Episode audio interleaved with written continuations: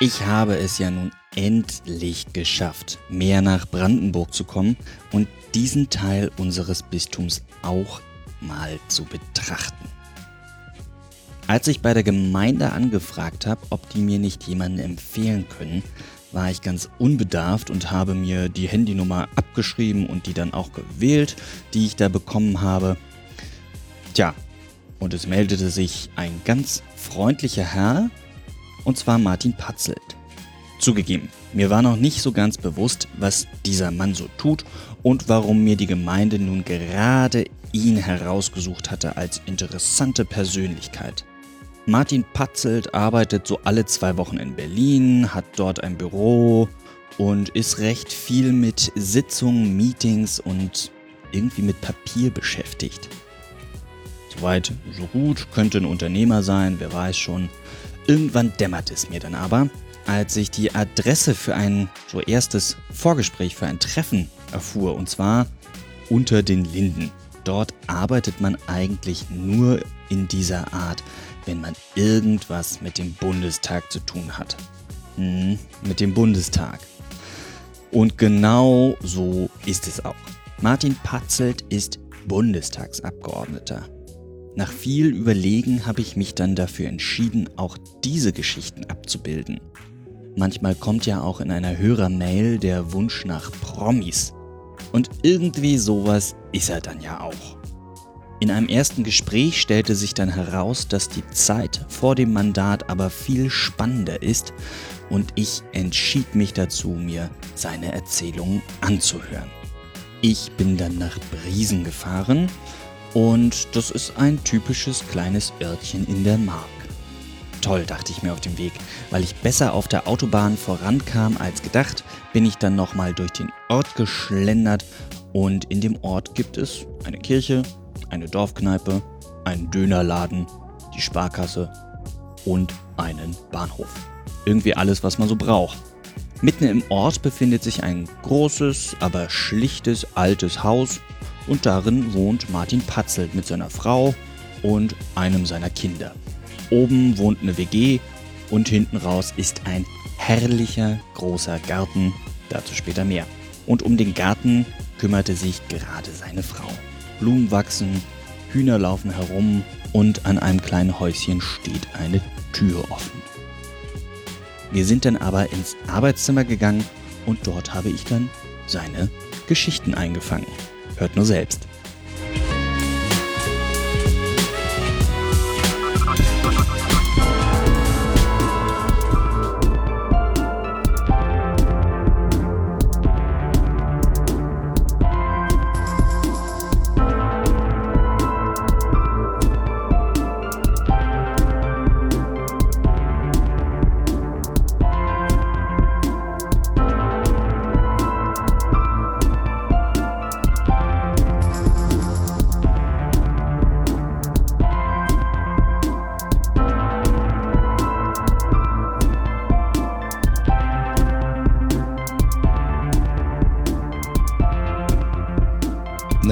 Zunächst mal bin ich sehr dankbar darüber, dass ich lebe und dass ich vermutlich auch ein Stückchen der Wiedersehensfreude meiner Eltern in meiner Person wiederfinde. Mein Vater kam 46 aus der Gefangenschaft, aus der russischen.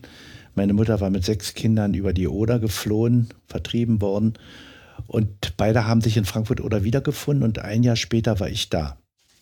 Am Martinstag kam mein Vater in Frankfurt Oder an und suchte seine Familie. Und etwa neun Monate später war ich dann geboren. Kommt daher auch Ihr Vorname? Ja. ich dachte es mir. Ja, und dann, ja, 47 gab es die DDR noch nicht, aber Sie sind ja dann schon irgendwie in der DDR aufgewachsen, oder? Ich bin in der DDR aufgewachsen und ich hatte auch wieder das Glück, und das sage ich sehr bewusst so und auch dankbar, dass wir als Katholiken in der Diaspora lebten. Das heißt also, dieses Land war evangelisch. Mhm.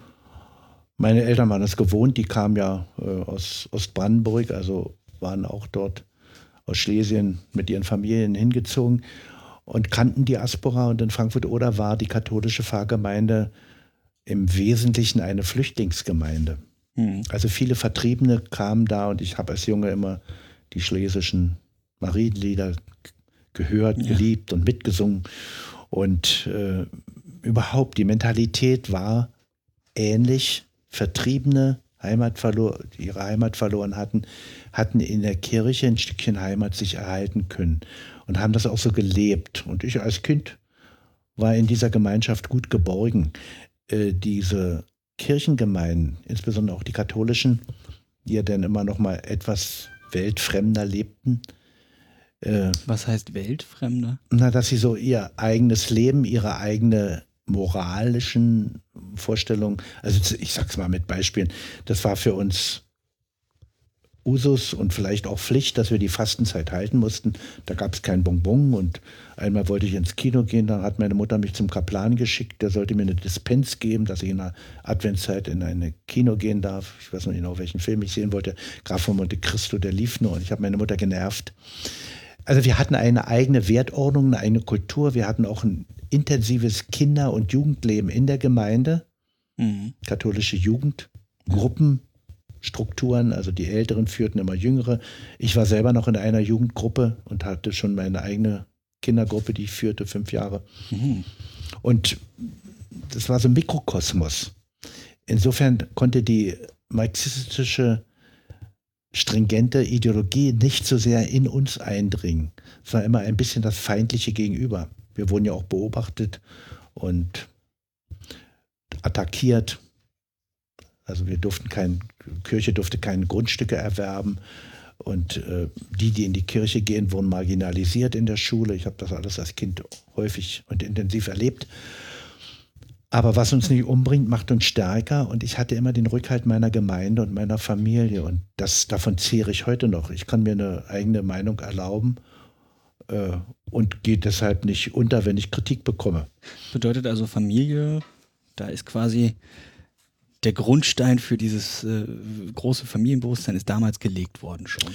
Das denke ich sehr. Wir waren eine arme Familie, eine große Familie, eine sehr kirchlich orientierte Familie.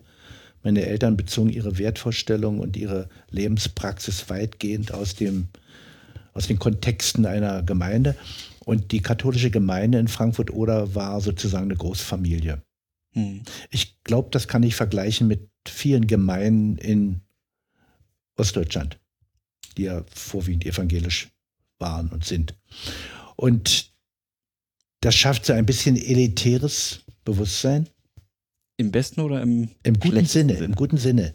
Wir heben uns von den anderen ab. Mhm. Wir marschieren nicht im Gleichschritt mit. Mhm. Wir haben die Freiheit, selbst zu denken und zu handeln.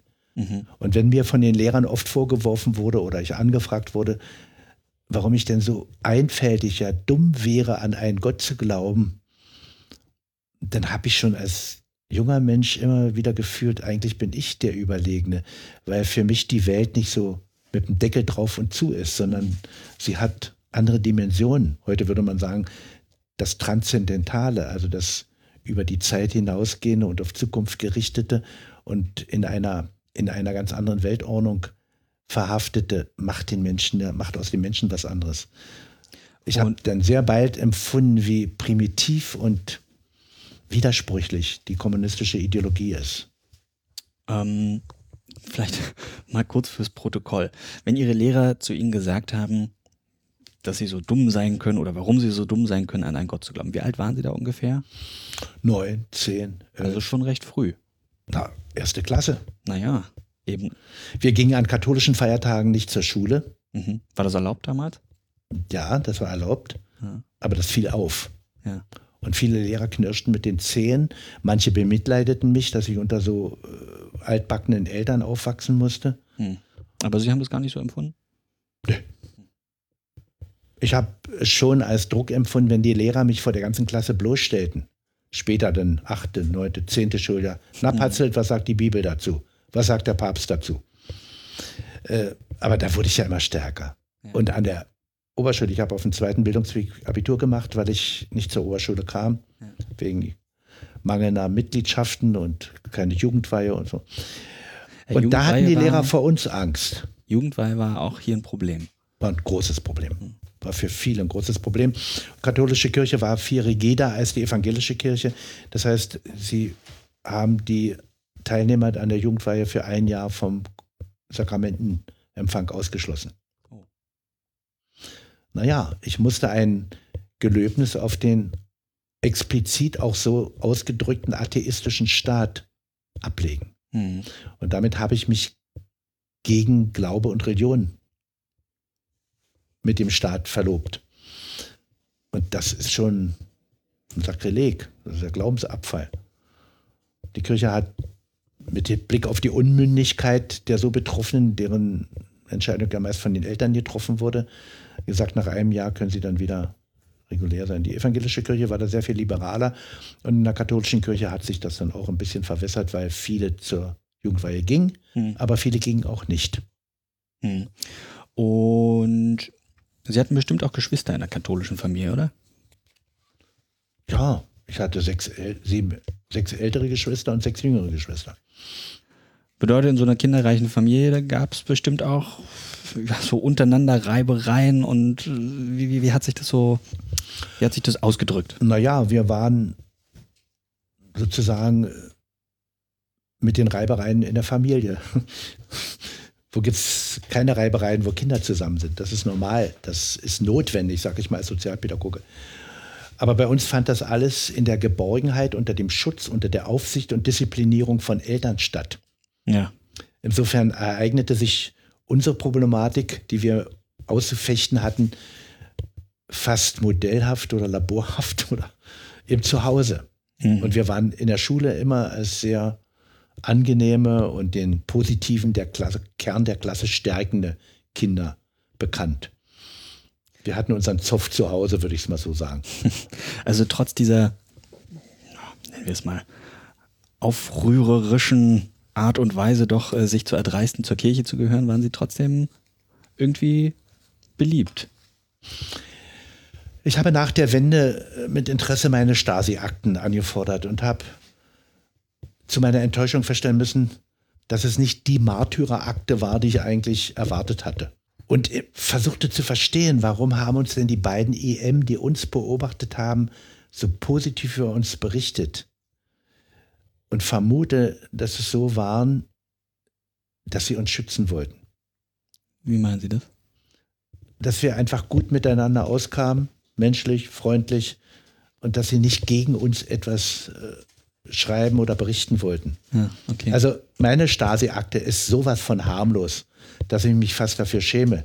Wenn ich nicht wüsste, dass die Wirklichkeit eine andere war, dass ich mich konspirativ mit Westdeutschen im Jahr zweimal getroffen habe, dass ich im Westen unter pseudonymen Artikel schon veröffentlicht habe und dass wir nicht zur Wahl gegangen sind und dass wir unsere Kinder in keinen Verein des Staates gelassen haben, da waren wir ja eigentlich Oppositionelle. Das muss man ganz kurz erwähnen, nicht? Nicht zur Wahl gehen ist ja eigentlich so der größte Affront gewesen, weil es gab eine Wahlpflicht aus Erzählung zumindest weiß ich, wenn man noch nicht zu einer bestimmten Zeit gewählt hatte, dann kam man vorbei mit der Urne. Es gab keine juristische Wahlpflicht, ah. sondern es gab eine faktische Wahlpflicht. Das heißt, ich wurde aufgefordert, genötigt, zur Wahl zu gehen. Ich hatte mit Sanktionen zu rechnen, wenn ich nicht zur Wahl gegangen bin, wenn ich in einem staatlichen Betrieb beschäftigt war. Aber das ist überhaupt ein Grundproblem, was man heute noch mal so reflektieren muss. Juristisch gesehen haben sich die meisten DDR-Bürger nicht die Freiheit genommen, die sie gehabt hätten. Und dadurch war natürlich auch vieles Gewohnheitsrecht. Also viele Menschen haben sich auch opportunistisch verhalten. Sehr viele. Das werfe ich Ihnen nicht vor. Hm. Nur Sie haben natürlich dann dem Staat auch mit seinem Diktat, den einzelnen Menschen in die Mache zu nehmen, Vorschub geleistet. Mhm. Und ich weiß gar nicht, ob mein, oder meine Frau ist ja auch nicht zur Wahl gegangen, ob unsere Nichtteilnahme an der Wahl Opposition war. Wir haben gedacht, wenn 99 Prozent rauskommen und immer rauskommen, dann ist es ja eigentlich eine Beleidigung, wenn ich da hingehe. Mich würde noch mal interessieren, Sie sind ja groß geworden in der Zeit, wo es das große Vatikanische Konzil gab, das Zweite Vatikanische Konzil. Wie haben Sie das für sich erlebt? Was waren die Schlüsse daraus? Also ich hatte wieder das Glück, dass das Zweite Vatikanische Konzil genau in der Zeit stattfand, als mein eigenes Denken aufbrach. Mhm. Ich war Jugendlicher, pubertierend. Ich hatte Probleme mit vielen Glaubenstraditionen, würde ich mal sagen, nicht so sehr mit Glaubenssätzen.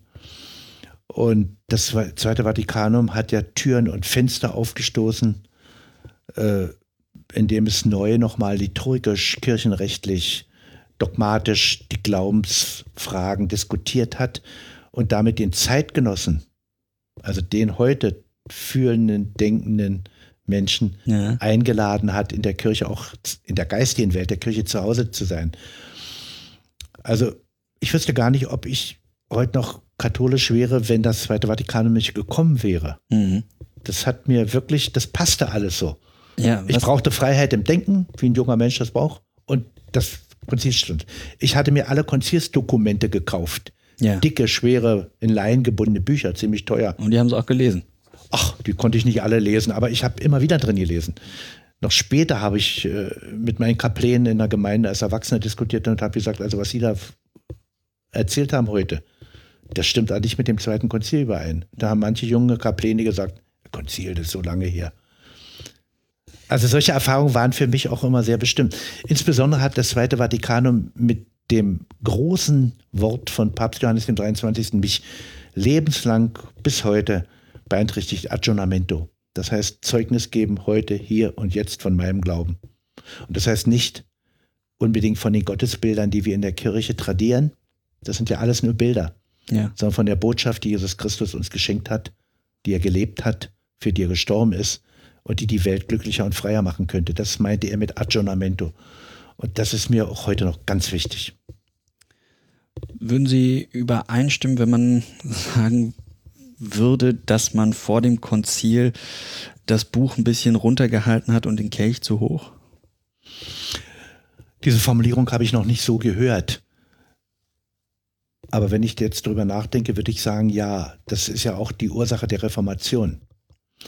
Und wir werden Martin Luther nicht heilig sprechen, aber wir haben heute doch zu ihm ein sehr entspanntes Verhältnis, was wir gerade im Jahr 500 Jahre Reformation dann auch begangen haben. Wir werden in meiner Heimatgemeinde in diesem Jahr die Osternacht zusammen feiern. Oh. Mit der evangelischen, mit den evangelischen Gemeinden der Stadt. Darüber freue ich mich unsagbar. Wir werden nicht zusammen Eucharistie feiern, aber wir werden die Liturgie der Osternacht zusammen feiern. Und so geht es Step für Step weiter, mhm. auch weil wir uns das Wort wieder, das Sakrament des Wortes um mal mit kirchlichen Worten zu sprechen, wieder viel mehr erobert haben oder hervorgeholt haben.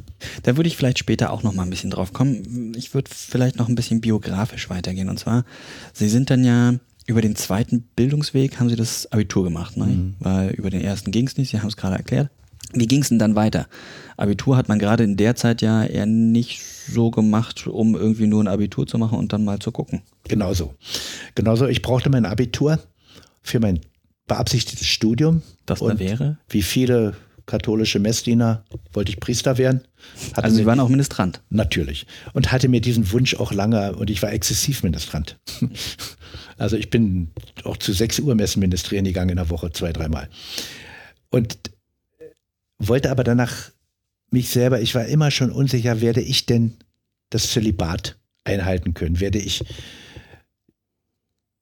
der Lehrmeinung der Kirche so verpflichtet leben können. Und ich wollte mich prüfen. Mhm. Dann bin ich, habe ich gesagt, jetzt gehe ich nach Eisenhüttenstadt ins Internat drei Jahre, da mache ich mein Abitur. Mein Vater sagt, ach, mein Vater hatte immer Angst, dass seine Kinder verkommen.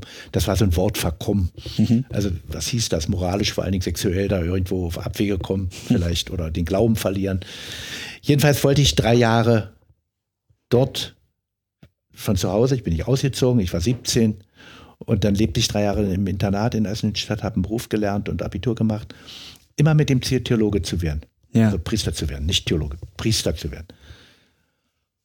Und dann habe ich nach dem Abitur Altsprachen gemacht, nachgeholt, Griechisch, Latein an einer kirchlichen Ausbildungsstätte. Welche? In Halle war das. Ah. Aber schon orientiert auf das Studium in Erfurt. Das war die theologische mhm. Ausbildungsstätte für junge Männer in der DDR, die Theologie studieren wollten. Und in der Zeit habe ich in Halle meine Frau kennengelernt. Die wohnte dort in dem Haus, in dem wir alle wohnten, gehörte zur Studentengemeinde. Ja. war auch in der Ausbildung. Die Studiengemeinde war ein wunderschöner Ort, auch um Glauben zu reflektieren und, und mitzunehmen in das weitere Leben. Und katholische Studiengemeinde, wunderbar. Ja, und dann habe ich ja gedacht, ich brauche mal eine Pause, ich muss mal gucken, ob das alles noch stimmt und äh, bin ein Jahr ins Klinikum gegangen, Uniklinik, habe da als Hilfspfleger gearbeitet und bin mir klar geworden, ich studiere nicht Theologie, ich will Medizin studieren, habe mich beworben, auch ohne Aussicht eigentlich, bei meiner Biografie. Mhm. Und die haben mich wahrscheinlich, weil ich da im OP einige Professoren bekannt war, vom OP-Tisch her als Helfer, mhm. haben die mich in der Zulassungskommission äh, zugelassen mit der Maßgabe, und das kam von den politischen Teilen dieser Kommission, dass ich den Wehrdienst, den ich mit der Waffe verweigert hatte, denn doch mit der Waffe erledige. Das war die Bedingung. Also es gab in der DDR so eine, wie hießen die? Bau, Bausoldaten. Bausoldaten, mhm. Soldaten, ja. Und das war pff, eigentlich, konnte man sich entscheiden, naja, seinen Studienplatz konnte man verlieren. Mhm. Denn den hatte ich bekommen. Die haben mir den Studienplatz zugesichert. Als Mediziner. Zur Medizin. Mhm. Und das war toll. Also das war begehrt, gab kein Numerus Clausus wie im Westen, aber es war schon ein, ein Auswahlstudium. Und dann haben sie gesagt, sie haben ja Zeit, sie können sich das ja noch überlegen, ob sie doch Wehrdienst machen. Und ich dachte immer, naja, jetzt soll ich üben, wie menschliches Leben vernichtet wird, damit ich lernen kann, wie menschliches Leben erhalten wird. Mhm. Mache ich nicht. Wenn ich heute darüber nachdenke, glaube ich, ich hätte mich geschämt vor meiner Familie, vor meinen Freunden, vor all denen. Jetzt will er studieren und dann wird er auf einmal äh, also flüchtig, hätten, flüchtig, also, seine alten Idealen. Ah, ja. Und ich glaube, das spielt auch eine Rolle. Und okay. vor allen Dingen meine Frau, die hat gesagt, was dir wichtig ist, das machen wir. Die war, stand da sehr hinter mir und dann habe ich als Alternative auch eine kirchliche Ausbildung gesehen. Damals hieß das Fürsorger, Sozialarbeiter im kirchlichen Dienst, ohne staatliche Anerkennung, ein Risiko. Wenn die Kirche keine, kein Geld mehr hat, wie soll ich, dann kann ich als ungelernte Kraft gehen oder in meinem Bauberuf, den ich mal gelernt habe. Welchen Bauberuf haben Sie da gelernt? Baufacharbeiter mit Abitur. Also das war so eine Kombination. Ich habe dann nie gearbeitet weiter, aber ich kann heute noch mauern, glaube ich. Ja. Vielleicht seine Vorteile. Ja, im übertragenen Sinne nicht so, aber im tatsächlichen Sinne. Stimmt. Und dann sind Sie. Und dann bin ich also von Halle nach dem Sprachenkurs und nach dem Jahr in der Uniklinik bin ich, das passte ganz gut, da musste ich auch ein Vorpraktikum haben im Krankenhaus, bin ich dann nach Karl-Marx-Stadt gegangen, heute Chemnitz und habe dort drei Jahre die Ausbildung gemacht. Fürsorger im kirchlichen Dienst. Ist es sowas wie ein Sozialarbeiter? Ja. Hm. Zusammen mit einer katechetischen Ausbildung, das kam mir auch entgegen, also auch noch eine theologische Ausbildung mit dem Abschluss einer Religionsunterrichtsberechtigung bis zum 10. Schuljahr. Das war ja immer, hat mich ja immer interessiert, Theologie. Da ist ja dann wieder die Verbindung zum ja. alten Wunsch Priester. Und mein, der Rektor dieser Schule, der hat immer geworben, Herr Patzet, gehen Sie doch in die Pastoral. Da werden Sie gebraucht. Warum haben Sie es nicht gemacht? Ich habe mir schon eine Pfarrei angeguckt. da haben die mich schon hingeschrieben. Meine Frau, wir waren in einer Stadt und haben mit dem Pfarrer gesprochen, der brauchte dringend einen Helfer, weil die Kapläne ja damals schon immer knapper wurden. Hm. Und dann kam auf einmal der Ruf aus Kalbe. Da war meine Schwägerin, die war Seelsorgshelferin, die hatte gesagt, mein Schwager ist in der Ausbildung, vielleicht kommt er hierher und übernimmt das Kinderheim. Da waren Nonnen, die wollten das Heim nicht weiterführen. Also Sie haben dann ein Kinderheim geführt? Und da sind wir, sind wir mal gebeten worden zu einem Besuch nach Magdeburg und dann haben wir uns das Kinderheim angeguckt und die Kinder kamen alle auf uns zu. Und haben wir gesagt, ach, dann gehen wir hierher. und ich weiß noch, der Rektor empfing mich dann, was, Sie wollen jetzt auf einmal ins Kinderheim gehen? Ich sage, na, die haben uns gefragt und das ist übrigens typisch für mein Leben. Ich bin oft gefragt worden, fast immer. Mhm. Gefragt, wer gefragt worden, ob ich das oder jenes mache. Mhm. Und ich finde das gut. Ich finde das auch gut mit der Berufung in der Kirche. Es ist immer besser, wenn man jemand, wenn andere einen rufen und denken, der eignet sich dafür, als wenn man sich selber drängeln will, wo schon jemand steht. Mhm. Ich stelle mich nie gerne an. Also in der Schlange stehe ich nicht gerne. Ich habe eine Schlangenallergie seit der DDR. Und wenn dann so viele das werden wollen, das gilt bis für mich heute im Bundestag, das sollen sie doch. Ich habe doch genug zu tun. Also alles fügte sich immer so ein bisschen zusammen. Ja, die haben mich gerufen. Übrigens ist das auch ein großer Luxus. Ich kann immer sagen, na, ihr habt mich doch gewollt. Ja. Das konnte ich als Bürgermeister sagen, das kann ich als Abgeordneter sagen. Ich wäre nie über die Liste in den Bundestag gegangen. Nie. Ich will, dass die Wähler mich wollen. Ich würde nochmal in der Zeit DDR nochmal kurz ein bisschen bleiben.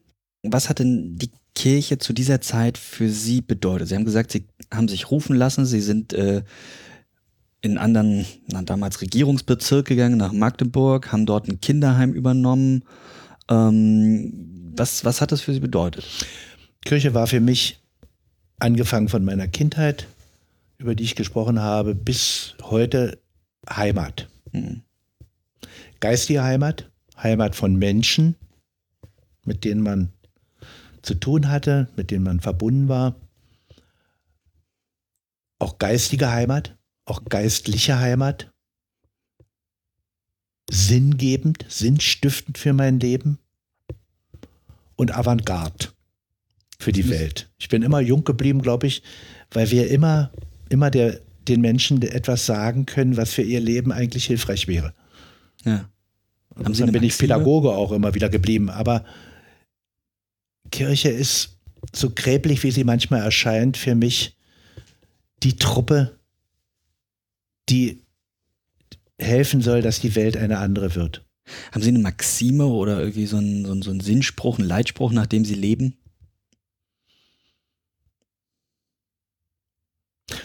Naja, früher habe ich immer gesagt, mein Leben soll Nutz bringen für andere, mhm. soll nützlich sein. Heute ist es vielleicht ein bisschen zu utilitaristisch gedacht. Aber ich dachte immer, dann hat mein Leben einen Sinn gehabt, wenn, wenn durch einen Menschen etwas mehr Güte, etwas mehr Liebe in die Welt gekommen ist, dann hat sein Leben einen Sinn gehabt. Das war immer so ein bisschen auch mein Ziel. Ich bin nicht auf Krieg aus, ich bin nicht auf Auseinandersetzung aus, auch nicht mit den DDR-Kommunisten, sondern ich sage, was wir auch nicht mit der AfD mhm. heute, sondern ich sage, wir müssen miteinander reden und wir müssen Zeugen davon sein, dass es ein schöneres Leben gibt. War die Kirche vielleicht auch sowas wie ein wie so, wie so, wie so eine Insel, ein Schutzraum? Ja, das habe ich gesagt. Es war ein Schutzraum, es war eine Heimat. Ja, es war manchmal auch eine kleine Festung, ideologisch. Da musste man sich immer vorsehen, denn ich halte nicht viel davon, wenn die Kirche sich einigelt und zu einer unerreichbaren Insel wird. Hm. Ich glaube, da leidet der, unser jetziger Bischof Heiner Koch genauso wie ich drunter, mhm. weil wir einen anderen Auftrag haben. Sie leidet auch darunter, dass sie vielleicht abgehoben wird und sich überlegen fühlt. Mhm. Und sie leidet vor allen Dingen darunter, dass sie eine Sprache spricht und Rituale pflegt, die von den Menschen, unseren Zeitgenossen, die ganz anders sozialisiert sind, überhaupt nicht verstanden werden. Und das ist ein großes Problem, dass wir uns es in der Kirche nicht so gemütlich machen dürfen, weil es uns gefällt und weil es vielleicht auch gar nichts dagegen einwenden zu wenden gäbe in den Traditionen und Ritualen, wenn es nicht im Wege steht anderen. Da ist für mich das Maß. Mhm. Und wenn andere von uns den Eindruck haben, wir sind eine Truppe aus dem Mittelalter und die kommen gar nicht dazu aufgrund unserer Sprache. Ich habe jetzt wieder mal evangelische Lieder gesungen in der Morgenandacht, dachte ich, das, das geht doch gar nicht. Wieso nicht? Weil die Begrifflichkeiten sich so stark verändert haben, dass man sie kaum noch, kaum noch nehmen kann. Also wir haben es ja in der katholischen Kirche mit der Abschaffung des Wortes Weib mal versucht. Wir haben mit dem neuen Gottesloop viele Lieder geändert. Nicht mhm. nur, dass wir die Genderfrage lösen wollten und die Frauen auch mit rein, sondern dass wir viele Begrifflichkeiten neu übersetzt haben. Mhm. Und das meine ich damit. Das steht dem Aggiornamento so im Wege, wenn wir unsere, unsere Vergangenheit als Form so mhm. leben. Mhm. Dann wirken wir wunderlich und vor allen Dingen, was viel schlimmer ist, wir werden nicht mehr gehört. Ja, das stimmt. Ich erzähle mal gerne eine Anekdote. Als ich dann an der Oberschule war, haben die Lehrer uns ja auch attackiert. Da waren dann schon drei, vier christlich äh, Denkende. Das war ja so eine Alternative und da sammelte sich dann so. Und da hatten die Lehrer eigentlich vor unseren Diskussionen Angst, aber wagten immer wieder die Diskussion und dann kam wieder die Frage, Sie sind doch ein kluger Mensch und intelligent und gute Zensuren. Wie können Sie denn an Gott glauben? fragte mich ein junger Lehrer. Was Nein. waren das für Diskussionen, die Sie da geführt haben? Na, philosophisch-ideologische oder philosophisch-politische. Weniger so politische als philosophische. Politische waren immer gefährlich. Politische waren gefährlich. Aber da konnte man auch mit, mit Witz und Tücke konnte man auch solche Gespräche führen. Aber jetzt erstmal beim, beim philosophischen, bei den existenziellen Fragen, habe ich dann Gelegenheit bekommen, von meinem Glauben vor den Mitschülern etwas zu erzählen. Mhm. Und einmal sagte dann ein Mitschüler, ja, sag mal, Martin, warum, wenn ihr so was Wichtiges zu verkünden habt, warum macht ihr denn so viel Theater drum, dass man das gar nicht mitkriegt? Dieser Satz ist mir mein ganzes Leben nachgegangen. Ich will kein Drumrum herum machen. Und ich will auch keine noch so schöne Verpackung haben, wenn ein anderer an die Inhalte nicht mehr rankommt. Das Wort Gottes ist Brot zum Leben. Mhm.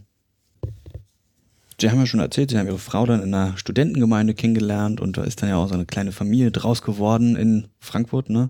Haben Sie wahrscheinlich? Nö, in Sachsen-Anhalt, in Kalb, ah, genau. im Kinderheim. Magdeburg, genau, stimmt. Ja. Kalb, ja. Wir wohnten ja mitten im Kinderheim und die Kinder sind Heimkinder eigentlich. Meine Kinder. also quasi die Familie nochmal so ein bisschen erweitert. Immer. Mit den anderen Kindern. Immer. Immer. Durchlässig, offene Türen. Ah, ja. Offene Zeiten. So ein bisschen, wie man sich das auch so vorstellt bei so einem Sozialarbeiter, ne? Ach, wissen Sie, über unser Kinderheim und andere Kinderheime der DDR wurde jetzt mal ein Film gedreht und relativ häufig gezeigt, auch im ARD. Und da habe ich zu den Dreharbeiten auch das Heim besucht und da hat mir ein junger Erzieher gesagt, als ich ihm sagte, das war mal unsere Wohnung, da wohnten wir, da hat er gesagt, ja, das war früher so heute sagt man, aus psychohygienischen Gründen muss die Arbeit getrennt sein von, mhm. von dem Privatleben. Mhm. Ich habe mit dem jungen Mann nicht weiter darüber diskutiert, aber ich habe eine völlig andere Meinung. Wir sind ins Heim gezogen, weil wir sagten, welches Lebensgefühl vermittelt man jungen Menschen, wenn sie in einem Haus leben, in dem nur Kinder und Jugendliche leben und kein Erwachsener? Und die Erwachsenen gehen nach der Arbeit immer wieder weg. Das heißt, wir kommen und arbeiten an ihnen. Mhm. Junge Menschen, und ich würde das manchmal sogar auch noch auf andere Generationen erweitern, kann man nur ändern, wenn man mit ihnen lebt. Mhm. Und Sozialarbeit heißt auch immer nicht nur beraten mhm. und nicht nur ja, beraten und, und materielle Hilfen organisieren, sondern heißt auch immer ein Stückchen, Stückchen Solidarität erkennen lassen, dass mein Leben auch dein Leben ist. Ich halte das, apostrophiert gesagt, für die Wunderwaffe in der Pädagogik. Und Sie werden das auch bei Lehrern in der Schule sehen, die sich interessieren für das persönliche Leben ihrer Schüler. Die wissen, wie habe ich meinen Kollegen immer gesagt, ihr müsst wissen, wie das Bett zu Hause aussieht und steht von den mhm. Kindern. Ihr müsst wissen, wie die Mutter und der Vater ticken. Sonst könnt ihr die Kinder nicht verstehen. Und wenn ihr sie nicht verstehen könnt, könnt ihr sie nicht lieben. Und nur wer sie liebt, kann sie ändern. Das ist so einfach. Und äh, deswegen habe ich meine kritische Distanz zu den, zur heutigen Ausbildung, auch zur Sozialarbeit, ich meinte, sie müssten sehr viel mehr praxisorientiert ihre Ausbildung auch machen und sie müssten eine Qualifikation, von denen man immer spricht, die Schlüsselqualifikation Empathie, Kommunikationsfähigkeit, Kooperationsbereitschaft, das heißt ja auch ein Stückchen von mir selber, müssten sie eingeben. Die können ich immer nur fachlich, so genannt fachlich. Aber das, da sind wir noch auf dem Weg, hoffe ich. War die Kirche früher repräsentativer, als sie es vielleicht heute ist? Oder ist sie heute repräsentativer als damals? In ihren äußeren Gebaren war sie, präsentierte sie sich mit Kleidern und Ritualen. Nein, ich meine, ich meine wirklich so als Abbild der Gegebenheiten der Gesellschaft. Ist die Gemeinde die Gesellschaft oder die Gesellschaft die Gemeinde? Also ich spreche ja jetzt als Ostdeutscher. Ja. Und wir haben die Kirche in der Diaspora erlebt. Auch die evangelische Kirche war schließlich dann Diaspora-Kirche, mhm. weil der Staat die Kirchen, kirchliches, christliches Denken ja bekämpft hat, offensiv bekämpft hat.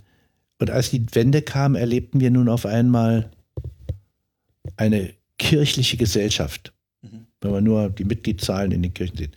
Und es offenbarte sich für uns sehr schnell, dass Mitgliedschaft in einer Kirche im Westen ganz was anderes bedeutete als in einer Kirche im Osten und dass vieles an westdeutscher Kirchlichkeit äh, Sozialisationsprodukt war, also so erzogen. Mhm. Viele stand gar nicht vor der Frage, lege ich das mal ab, mhm. wie im Osten. wenn ja. ich ordentlich einen Beruf bekommen will oder Karriere machen will, sondern im Gegenteil. Äh, manchmal gehörte das zum bürgerlichen Leben dazu. Und ich muss heute in der Fraktion mich immer fragen, wenn ich mit den Kollegen rede, äh, wie viel originär christliches Bewusstsein trägt diese Menschen und wie viel Tradition trägt die Kirche. Mhm.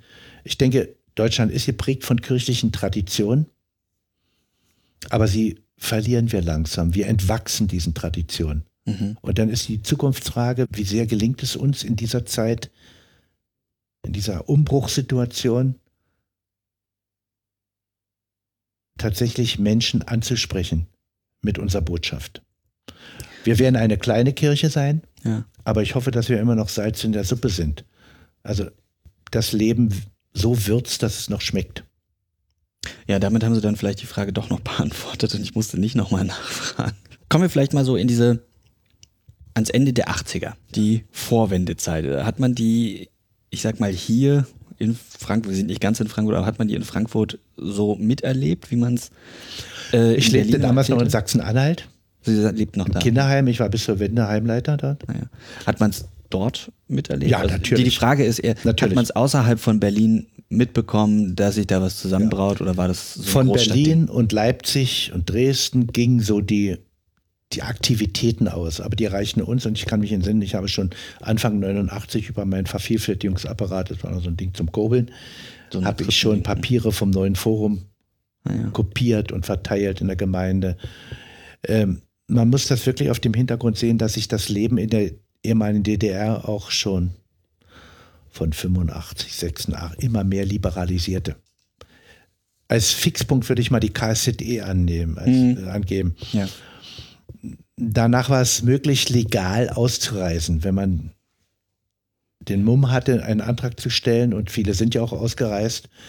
Man hatte dann mit Repressalien zu rechnen, aber viele haben sich da durchgekämpft und sind ausgereist, manchmal erst im Gefängnis gelandet und so. Aber es war auch viel leichter dadurch, politisch sich zu äußern. Das bedeutet, Sie haben so ein weltpolitisches Ereignis wie die KSZE-Beschlüsse, die haben Sie bei sich in Magdeburg ganz praktisch mitgekriegt. Na, ich war immer sehr interessiert dran, ja. Ah, ja.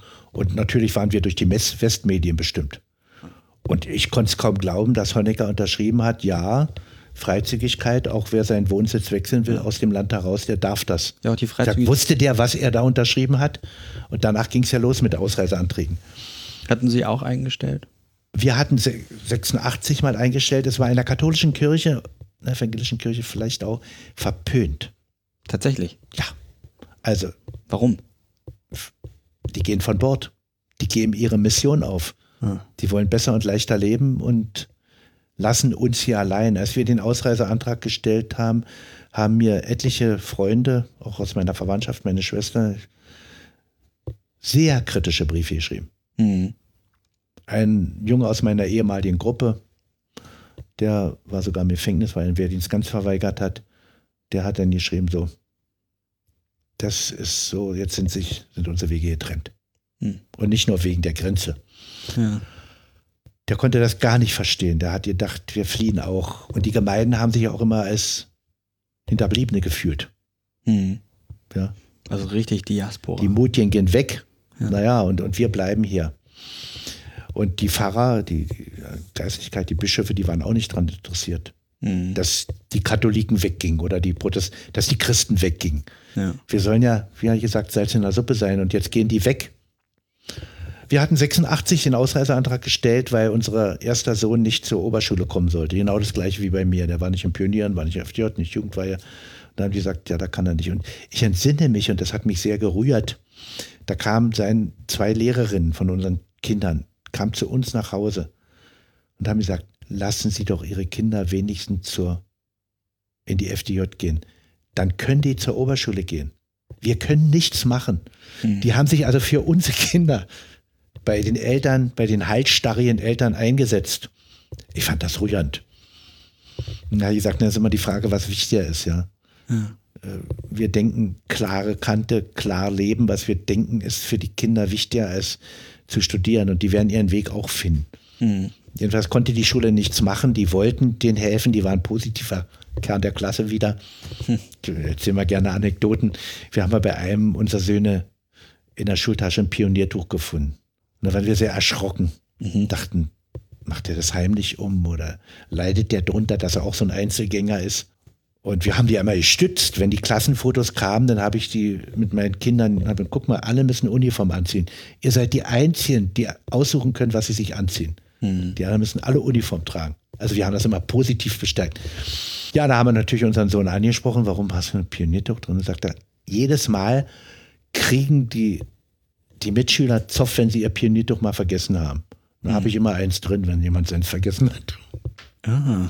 Also, also toll, war. Eher Hilfsbereitschaft, ja. Ja.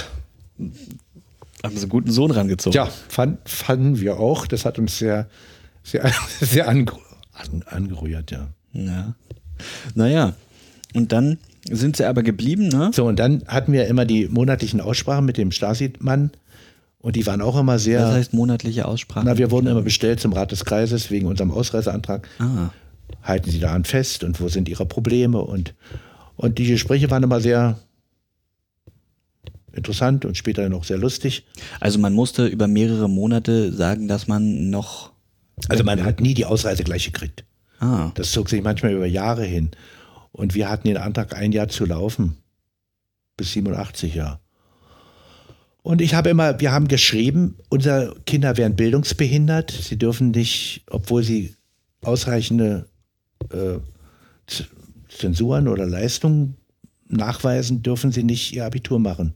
Mhm. Und das zwingt uns geradezu, wenn wir die Entwicklung unserer Kinder nicht im Wege stehen wollen, auszureisen. Mhm. Im Westen. Ich habe dem Stasi-Mann immer gesagt, na wissen Sie, vielleicht kommen die ja mal wieder. Die, die machen ihre Ausbildung drüben Mhm. Hochqualifiziert vielleicht und dann kommen sie zurück und dann nutzen sie uns ja. Sie jammern immer über die, die weggehen, vielleicht kommen die mal wieder. Und da musste der Stasi-Mann so lachen und da habe ich gesagt, sie glauben wohl selber nicht dran. Also die Gespräche waren immer ziemlich, immer lockerer. Mhm. Der hat zum Schluss gesagt, bleiben Sie doch hier, die Ulbricht-Zeiten sind doch längst vorbei. dann habe ich zu ihm gesagt, naja, Sie müssen das durchkriegen, ja. Das ist Ihre Aufgabe hier bei uns. Mhm. Lassen Sie doch, sorgen Sie dafür, dass Sie zum Abitur gehen, zur Oberschule und wir bleiben hier. Und sie bleiben dann wirklich hier. Ja. Und dann hat er das durchgedrückt, dass der Sebastian, der Erste, zur Oberschule konnte. Und da haben wir einen Ausreiseantrag zurückgezogen. Sie sind dann geblieben? Ja. Würden Sie sagen, das ist gerade so ein Gedanke, der mir kam beim Zuhören, würden Sie sagen, das war so ein eher ein Zermürben, äh, dass man doch irgendwie aufhört mit diesem Ausreiseantrag? Oder war das mehr so ein, der Staat möchte wirklich wissen, äh, was die Probleme der Bürger sind und sie dann vielleicht über Verbesserungen äh, da behalten? Ich glaube, der Staat wollte immer das Leben der Menschen verbessern, wenn er damit den Druck aus der Pfanne nimmt. Aber die Hardliner, wir haben immer gesprochen von den Tauben und den Falken, ja. die haben gesagt, wo kommen wir denn dahin? Mhm. Das ist der Anfang vom Ende, war er ja dann auch. Ich habe immer in der Wendezeit nachgegrübelt, weil ich als junger Mensch schon gedacht habe, entweder geht das System kaputt weil sie uns keine Freiheit geben, auch im Denken, auch mhm. wissenschaftlich, technisch. Wenn, man kann nicht in der Ideologie immer nach Vorgabe denken, aber in, einer, in sonstigen beruflichen Dingen innovativ denken. Mhm. Das, das, das, funktioniert einfach nicht. Und wenn die Generationen so erzogen werden, gibt es eine wirtschaftliche Flaute und äh, keine, keine, äh, kein Fortschritt mehr. Oder aber es tritt eine Liberalisierung ein, die räumen uns mehr Freiheit ein und dadurch ändert sich das System. Und in der Wendezeit habe ich mir die Frage beant so beantwortet, beides ist passiert. Mhm. Wir waren wirtschaftlich restlos am Ende und gleichzeitig war eine Freiheitsbewegung entstanden aus der Liberalisierung seit der KZE. Und wenn der Stasi-Mann zu mir sagt, die Ulbricht-Zeiten sind doch nur wirklich vorbei, dann hat er, hat er auch recht. Es war alles Und Illusionen hab auch. Man konnte schon politische nicht. Witze machen. Wenn ihr wollt, dann schreibt doch mal eine gehen. Mail Man konnte nach dem Westen fahren. Erzbistum. Ich war ja mehrere Male im Westen zu Verwandten Und schreibt mir darin, wie ja. ihr es so findet, was ihr euch so vielleicht in Zukunft an Formaten wünscht, an Personen wünscht oder hinterlasst einfach ein paar Sternchen auf iTunes. Und wenn ihr dann noch ein ganz kleines bisschen mehr Zeit habt, dann Schreibt auch gern ein oder zwei Sätze dazu in die Rezensionsleiste. Das ist wahnsinnig hilfreich, um besser gefunden zu werden und das macht es dann auch weiter möglich, dieses, wie ich finde, sehr schöne Format weiterzumachen. Ich gebe euch nochmal einen ganz kleinen Eindruck von Martin und seiner Frau Katharina. Ich habe nämlich auch noch nach dem eigentlichen Gespräch das Mikro kurz mitlaufen lassen können.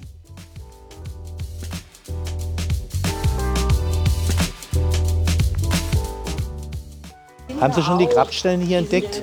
Wir haben unsere Schwiegereltern hier begraben. Das ist so schön, wenn hier Feste sind, wir machen ja auch Frühlingssingen und sowas alles, dann brennen immer die Lampen. Und dann sind die immer in unserer, in unserer Nähe hier. Das sind meine Eltern, Maria und Josef Klatte und ein Bruder, Walter Klatte. Und die sind alle verstorben in Kalbe, da wo wir wohnten im Heim. Und als so viele Jahre vergangen war, rief die, Ver die Verwaltung an, die Friedhofsverwaltung. Also die Zeit ist jetzt abgelaufen, sollen wir neu? Nein, nichts neu. Meine Schwester und ich, wir sind da total einig. Ne? Und dann äh, hatte ich die Idee, die holen wir her. Ja, die können sie sich holen. Und dann haben wir sie hierher gestellt. das ist so die Theatergarage. Ja, ja hier sitzen wir und, und spielen und.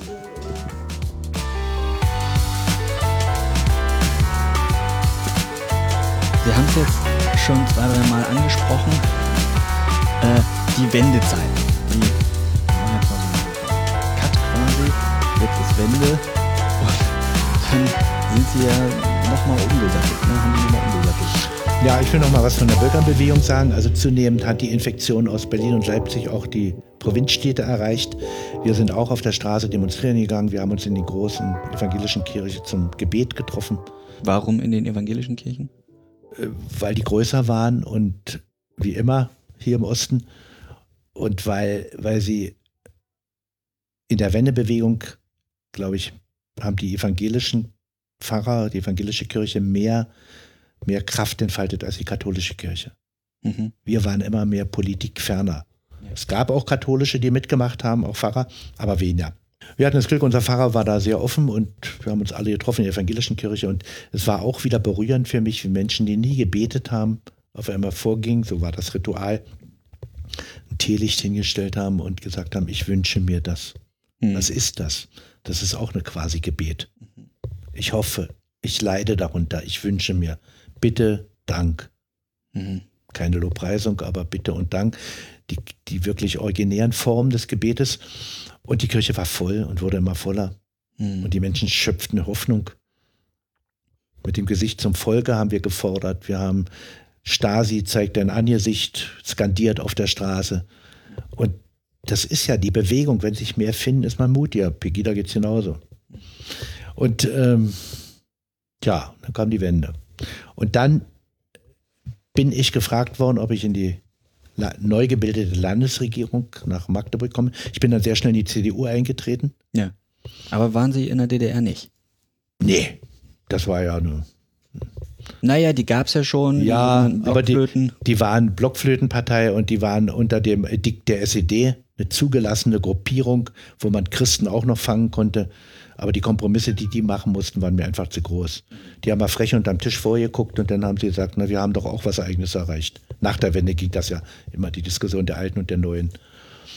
Ich war manchmal froh, dass es die gab, weil wir konnten damit in bestimmter Weise auch argumentieren und konnten mit staatlichen Organen sprechen über diese CDU. Mhm. Es gab eine CDU-Zeitung, die hat auch mal was über mein Kinderheim geschrieben. Mhm. Also es war ein Stückchen freiheitlicherer Raum. Und da waren ja viele drin, die sind deswegen reingegangen, weil sie nicht in der CD gehen wollten. Mhm. Also gab es da auch schon Menschen, die weniger opportunistisch waren. Die wollten ihre Ruhe haben, wollten eine Karriere machen, wollten nicht in der SED und dann sind sie in der CDU oder in der LDPD oder eine Bauernpartei gegangen, je nachdem. Insofern war das auch ein Gemischtwarenladen. Ich habe die alle gut kennengelernt nach der Wende in dieser zusammengewürfelten CDU waren ja. immer große Fronten, ja. der Newcomer und der Alten. Aber ich war ja immer Sozialpädagoge, also ich habe mich immer bemüht, die Leute mitzunehmen. Und ja, vielleicht eine Kernkompetenz in so einer Neugründung. Ne? Immer, immer. Mhm. Und dann waren ja freie Wahlen, erst Kommunalwahlen, da hatte ich gleich die meisten Stimmen, bekannt durchs Kinderheim und durch meine Bewegung da Das ist noch in Magdeburg gewesen. Alles noch in der Magdeburg, nicht bei Magdeburg. Ja, also die Kalb. So, und dann war ich dann schnell CDU-Vorsitzender und CDU im Kreistag der Fraktionsvorsitzende und dann wurde ich eben erkannt in Magdeburg als solcher. Und da haben die mich gefragt, ob ich ins Ministerium kommen würde, das Ministerium aufbauen. Ich hatte gar keine Ahnung von öffentlicher Verwaltung. Aber waren genug Wessis da, die haben uns schon gesagt, wie es lang geht. Ich war auf meiner Ebene fast der Einzige aus dem Osten, Referatsleiter. Die haben mir gesagt, suchen sich ein Referat aus, sie können. Da habe ich mir ausgesucht, Sozial, Jugendarbeit war mein, da wusste ich. Und dann konnte ich in diesen vier Jahren wirklich an der Erneuerung der Jugendhilfe mitarbeiten, durch neue Richtlinien, durch Heimordnung und so weiter. Ich verstand ja was davon. Ja. Und ich hatte meine Ausbildung nach westlichem Menschenbild erfahren, also nach dem christlichen. Wusste aber, was im Osten gefühlt und gedacht wurde. Ich war eine Idealbesetzung Ja, für den Posten. Muss ich mal so sagen ja, ja. und äh, hatte viel mehr Kontakt in den Jugendämtern, in den Heimen, in den heute sehr geschmähten Jugendwerkhöfen. Saßen ja alles die Alten drin, Ja. die alten Leute alle. Die waren ja nicht anders in ihrem Fühlen und Denken. Die hatten nur ihren Karzer und ihre Erziehungsmethoden und ich sollte denen nur helfen, nach christlichem Menschenbild zu erziehen. Hm. Ich hab, weiß, ich habe die ersten Weiterbildungen an Wochenenden mit den Führungskräften gemacht zum christlichen Menschenbild. Nicht Pädagogik und Didaktik, Mhm. Sondern was ist der Mensch? Ja. Ich habe heute noch Beziehungen zu, zu Leuten, die damals da gearbeitet haben, auch in meinem Referat. Wir haben ja die Bezirksverwaltung Jugendhilfe übernommen ins Ministerium. Also in den unteren Chargen, die Führungskräfte arbeiteten auf einmal unten. Das hat auch viel Verdruss gegeben. Ja, das glaube ich. Ja.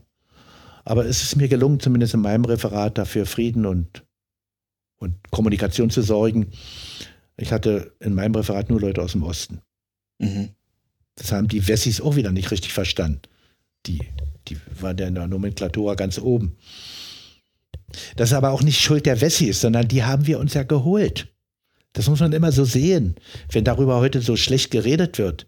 Wir haben die doch geholt und haben die Stellen gegeben. Ja. Das hat ja kein Westdeutscher gemacht. Keine, keine Besatzungsmacht. Ja. Das wird heute aber alles verfälscht. ja. Das ärgert mich auch. Mich würde mal interessieren, wie, also wie, wie, um das nachzuvollziehen, wie wird man denn aus dieser Situation heraus dann aber aktiver Politiker? Sie waren dann ja erstmal auf Ja, dieser kann ich Ihnen Beamten- erzählen. Ich hatte die Nase voll vom Ministerium. Ja. Das hat sich zunehmend bürokratisiert. ja, Ministerium halt. Tja, Ministerium halt. Ich wusste ja nicht, was Ministerium ist. Der Landtag hat beschlossen, 70 Millionen habe ich, um die Kinderheime in Sachsen-Anhalt zu fördern. Und was musste ich für Schleifen drehen, um mal eine Million da rauszukriegen? Und ich habe gekämpft mit meinem Abteilungsleiter und mit meinem, vor allen Dingen Abteilungsleiter 1, der das Finanzreferat hatte. Ich sage, das hat der Landtag beschlossen, ich möchte das jetzt ausgeben. Ja, und das passt noch nicht und die, die Regelung ist noch nicht. All- Und ehe ich die Mitzeichnung hatte für meine Gesetze, ich habe damals das Betreuungsgesetz, Ausführungsgesetz geschrieben und Heimordnung, das musste ja mal mitgezeichnet werden vom Justizministerium und von, vom Rechtsreferat und so. Ehe ich die Mitzeichnung gekriegt hat, Wochen, manchmal Monate, da habe ich mich vor die Tür gesetzt, habe ich gesagt, ich möchte weiter, ich brauche das als Instrumentarium. Also ich hatte ziemlich voll die Nase. Was für die Wessis normal war, war für mich ungewohnt. Ich war als Caritas Heimleiter völlig frei. Ja. Ich konnte modellhaft da in dem Heim schalten und walten und habe da mehr Generationenhaus draus gemacht, habe alte Leute untergebracht und alles Mögliche. Auf einmal habe ich unter diesem Diktat gestanden. Wie sagte mein Abteilungsleiter immer, wenn ich geklagt habe, Ober sticht unter. Regel aus dem Skat. Da. Und in dieser Situation, ich war Regierungsdirektor zur Anstellung, also hatte einen hohen Posten, ich hätte ausgesorgt, materiell sowieso, äh, bis, bis zu meinem Rentenalter. Da hat meine Heimatstadt Frankfurt-Oder mich gefragt, ob ich nicht kommen würde als Beigeordneter für Soziales. Was ist ein Beigeordneter? Das ist der Stellvertreter des Oberbürgermeisters für einen abgegrenzten Fachbereich. Und die haben mich gefragt, ob ich für Soziales, Kultur, Sport, Bildung, Wohnen und Gesundheit, sieben Ämter waren das, ob ich das machen würde. Ob Und ich mich, Ja gesagt. Ich habe mich nicht wohlgefühlt im Ministerium. Ich bin manchmal in der Nacht vor Wut aufgewacht, weil das alles so beschwerlich war. Mhm. zum Beispiel, nur mal, wie beschwerlich. Mein Abteilungsleiter sagte immer, fast jede Dienstberatung, Herr Patzelt, wie weit sind Sie denn? Die Jugendwerkhöfe, die Spezialheime, die waren alle in Trägerschaft des Landes, weil sie vorher beim Rat des Bezirkes angesiedelt waren, also weiter oben, nicht in der Kommune. Die sollte ich alle in freie Trägerschaft überführen. Denn kein Ministerium unterhält selber Heime. Ja. Ich sag, wie soll ich denn Träger finden, die mit Mann und Maus und vor allen Dingen mit den Führungskräften das Heim weiter betreiben? Mhm. Die müssen das Personal mit übernehmen nach der westlichen, äh, nach dem bürgerlichen Gesetzbuch bei Betriebsübergang. Mhm. Und da scheut sich doch ein Caritasverband oder die Diakonie, ein Heim überzunehmen, wo noch die alten Stasi-Leute drin sind und der Heimleiter ein Erzkommunist. Wie, wie sollen die ihre Erziehung machen? Es ist mir doch gelungen, ich habe die allermeisten noch in freie Trägerschaft überführt. Wir haben uns da was einfallen lassen mit Stefano Stift Hannover oder Caritasverband Magdeburg oder anderen Trägern. Ja. Aber das war so frustig, ja? Das Ja. war frustig für mich. Verstehen. Und dann dachte ich, naja, auch ich probier's mal. Beigeordneter in Frankfurt, ich verschlechtere mich. Ich habe nicht mehr ganz das Geld, aber das war nie die Frage für mich, für uns. Aber acht Jahre Wahlzeit. Und was denn dann? Ja. Acht Jahre. Acht Jahre. Acht Jahre Wahlzeit. Und wenn, und da haben wir ja rechnet, dann sind unsere Kinder aus dem Gröbsten raus. Mhm. Ich finde immer Arbeit. Mhm. Ich gehe weg. Ja. Ich bewerbe mich und die nehmen mich doch sowieso nicht. Mhm. Die, die Linken haben da dominiert in Frankfurt. Die CDU war eine schwache Kraft. Die SPD war die stärkste. Die Linken waren die stärkste. Zusammen mit CDU waren sie ein bisschen stärker. Und mich hatte nicht die CDU dumm, äh, gerufen, sondern das Bürgerbündnis. Also die Truppe, die, die aus der Wendebewegung für sich geblieben ist. Bündnis 90, die Grünen. Ah ja, okay. Das waren die, die nicht mit zum Grünen gegangen sind. Bündnis 90 quasi. Die sind nicht, nee, die sind nicht mitgegangen, sondern Bürgerbündnis. Die waren auch vorher noch mal im Landtag. Also es war mehr die, die Konservatruppe der Bürgerbewegten, die nicht zum Grünen gegen wollten. Und die gab es in der Lokalpolitik überall noch. Und die haben mich gefragt. Dann hat mich noch die Zeitung angerufen, weiß ich noch, und hat gefragt, na, treten Sie denn aus der CDU aus? Und da habe ich nur gesagt, ich wechsle doch die Partei nicht wie mein Unterhemd. Wenn Sie mich nehmen, nehmen Sie mich als CDU-Mann. Mhm. Und dann hat, hat der Stadtrat hat mich gewählt.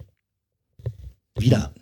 Und so sind sie war ich da Dezernent. Dann war ich acht Jahre Dezernent und dann muss ich das wohl, pff, zumindest haben die Leute das so beurteilt, gut gewesen sein, hat die CDU mich gefragt, willst du nicht als OB kandidieren? Und dann wieder gefragt worden, ne? Ja, ja, immer. Und dann habe ich gesagt, was, Frankfurt oder, die wählen doch keinen schwarzen OB. Mhm. Aber versuchen wir es mal. In welchem Jahr war das? 2002. Ah ja, also knapp nach der Oderflut, ne? Oder? Ja. Mhm. Oderflut war ich 50 Jahre, war 97. Na, Da habe ich meinen 50. Geburtstag auf dem Boot auf der Oder verbracht. Weiß ich noch.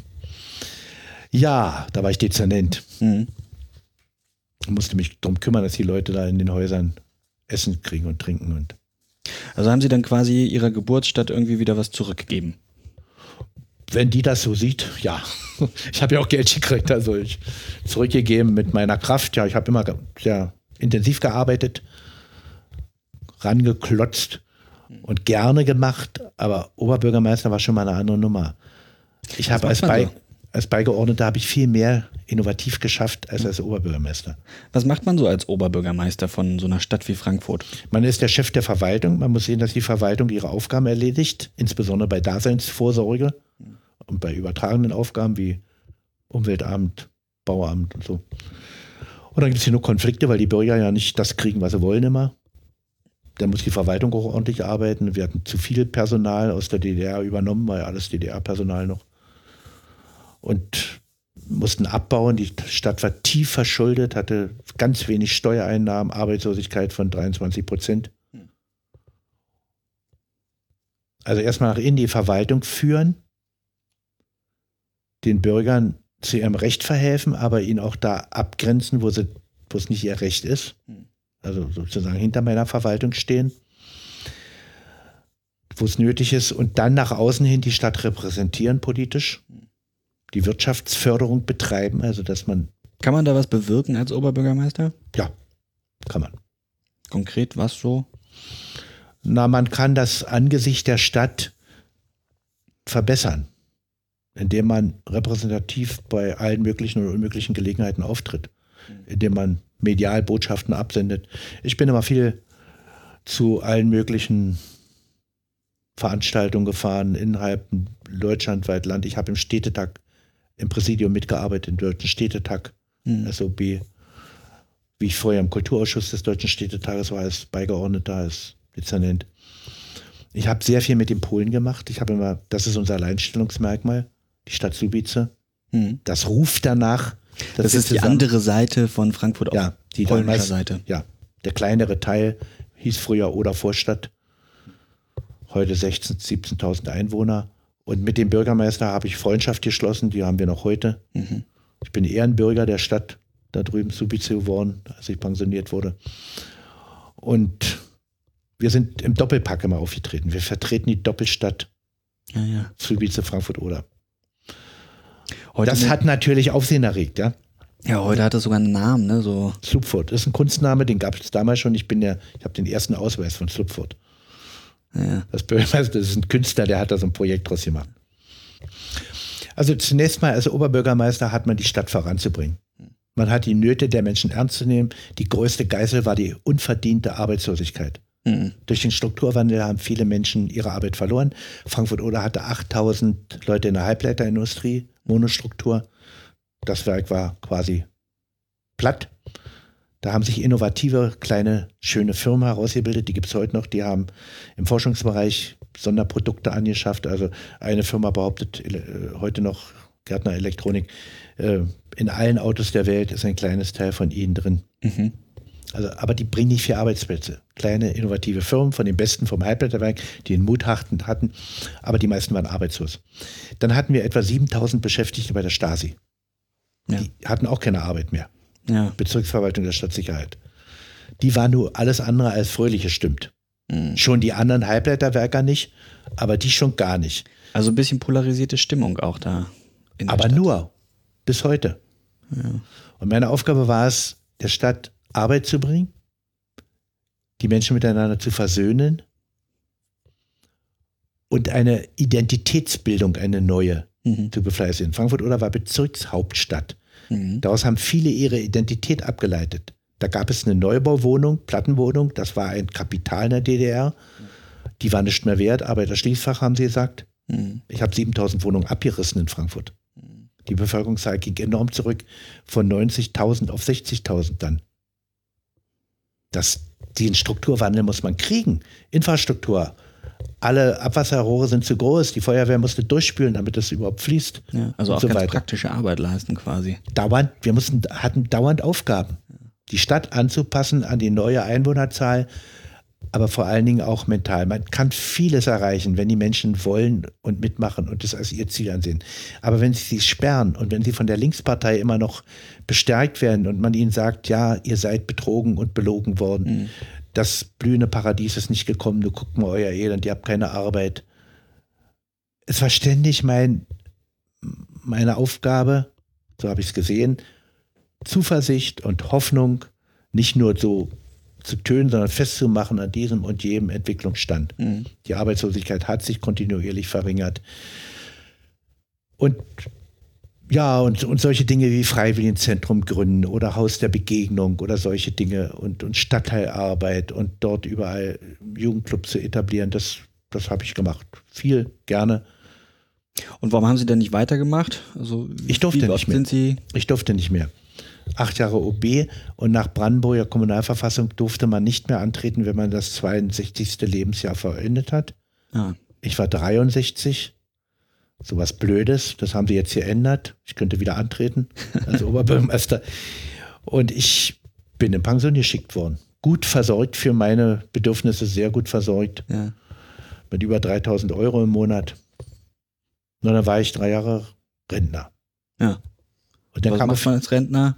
Gar nicht oh, ich war Vorsitzender von zehn oder zwölf Vereinen, will ja keiner mehr Vorsitzender werden. Hm. Vereinsleben wird immer dünner. Hm. Aber es gab im Verein eine Welt, Puerto Alegre. Von der Lebenshilfe bin ich heute noch Vorsitzender. Vom Verein für Pflege der Kirchenmusik. Sie sind kamen alle an und, und haben mich gefragt und ich vielleicht auch Angst an Bedeutungs, vor Bedeutungsmangel oder was, mhm. weiß ich nicht. Ich, ich, wollte was tun. Ich kam gar nicht mehr zurecht mit meinen Terminen. Ich hatte ja keine Sekretärin mehr. Ich musste mir immer alles hier selber sortieren. Und die vielen Engagements und meine Mitgliedschaften und meine Beiträge und ach, habe öfter mal vergessen, Beitrag zu zahlen.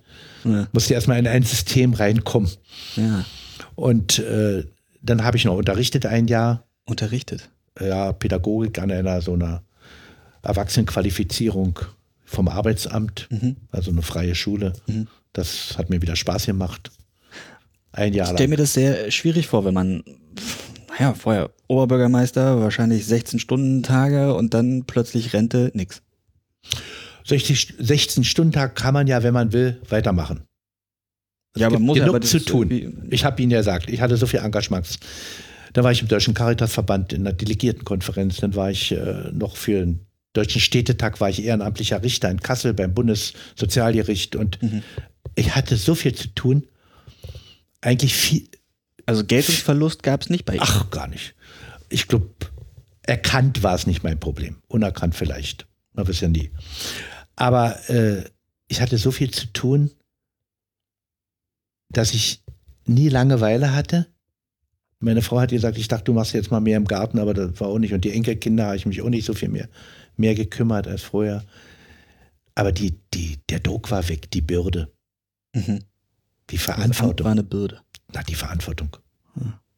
Wenn irgendwo das Abwasser nicht mehr funktionierte, das Wasser nicht mehr kam, der Strom nicht mehr kam, wenn, wenn Krankheiten grassierten, wenn sich jemand aus dem Haus gestürzt hat, weil da eine Mietwohnungsräumung bevorstand, ja. wenn kind, Eltern ihre Kinder haben verdursten lassen, war alles mein Problem. Der Weltfrieden war mein Problem. Naja, die Leute kommen mit allem zum Bürgermeister. Hm. Und das noch unter medialer Beobachtung. Und die Presse in Frankfurt liebte mich nicht. Hm. Die haben mich mal ein Vierteljahr völlig verbannt aus der Zeitung. Da habe ich noch ein Foto aus der Zeitung. Da haben sie mir alles retuschiert. Oben und unten sind noch meine Beine da. Ich ging darauf zurück, weil ich mal bei, ich habe ja die Leute eingeladen, alles wegen der Identitätsbildung am Neujahrstag zu einem Neujahrsempfang in die große Kirche, die ist ja jetzt soziokulturelles Zentrum in Frankfurt oder habe gesagt, wollen wir das neue Jahr nicht zu Neujahr beginnen? Ich hatte mir ausgerechnet, hat mich ein Journalist über uns gebracht. Die Leute haben gefeiert, die kochen keinen Mittag, sind noch voll vom Tag vorher, die gehen an die frische Luft am Neujahrstag und da lade ich die ein in die Kirche. Kommt alle. Hm. Könnt ihr euch, ein, also nicht wegen mir, sondern ihr könnt euch ein neues Jahr wünschen. Hm. Von Jahr zu Jahr war die Kirche voller. Naja. Rammelvoll. Da gab es eine Suppe, da gab es einen Glühwein, Tee. Ich habe eine kurze Ansprache gehalten, war ja manchmal klirr und kalt. Ein mhm. bisschen Musik gemacht mit einer Band. Ich habe immer versucht, Identität zu bilden, wir Frankfurter. Ja. Und zum Schluss ist es mir sogar gelungen, mit denen zu singen. Oh. Hatte ich auch ein bisschen Angst. Ich muss mir ein Mikrofon stellen, vorsingen. Ach, wer es kann, singt mal mit. Ja. Das Alte ist vergangen, das Neue angefangen. Kennen Sie das Lied? Das Alte ist vergangen, das Neue angefangen. Glück zu, Glück zu zum neuen Jahr. Können wir doch. Wer es kann, singt mit. Dann haben ein paar mitgesungen. Im nächsten Jahr ging es schon besser. Ja. Im dritten Jahr habe ich dann die dritte Strophe, die zweite Strophe ausgefeilt, äh, ausgeteilt. Die müssen jetzt auch noch singen. Glück auf zu neuen Taten, hilf Gott, er wird uns raten. Glück zu, Glück zu. Dann haben die Alten die sich immer bekennen als Atheisten, ja, mitgesungen. Hilf Gott, er wird uns raten. War ein innerer, innere Freude für mich, ja. Ja, das klar. Also insofern hat mir es auch viel Freude gemacht, aber die Bürde war weg. Aber Sie sind dann auch rausgezogen aus Frankfurt, oder? Nee, wir wohnten, wir wohnten immer in Frankfurt. Ich hatte nur als Oberbürgermeister eine Wohnung in Frankfurt genommen.